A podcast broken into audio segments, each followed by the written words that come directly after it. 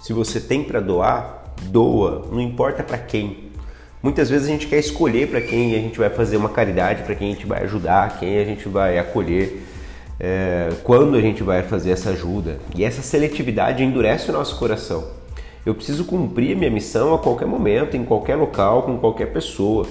Aquele que me estende a mão deve ser acolhido. Não importa se é alguém muito colaborativo ou alguém que nada contribui. Talvez o meu gesto, o seu gesto, modifique a maneira dele pensar. A gente pode ser, olha só, o gatilho inicial para uma mudança de vida. Deus dá para todo mundo, inclusive para aqueles que têm mãos secas, né? Jesus fala isso numa, numa uma das suas parábolas. O sol também, ele nasce para todos.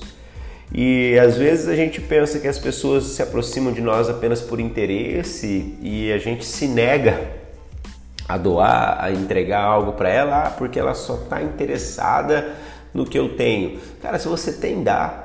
Tenha consciência de que a fonte é inesgotável. A sua fonte é inesgotável. Quanto mais você doar, mais você vai ter. Então não importa as intenções da outra pessoa. Seja você um agente de transformação na vida dela.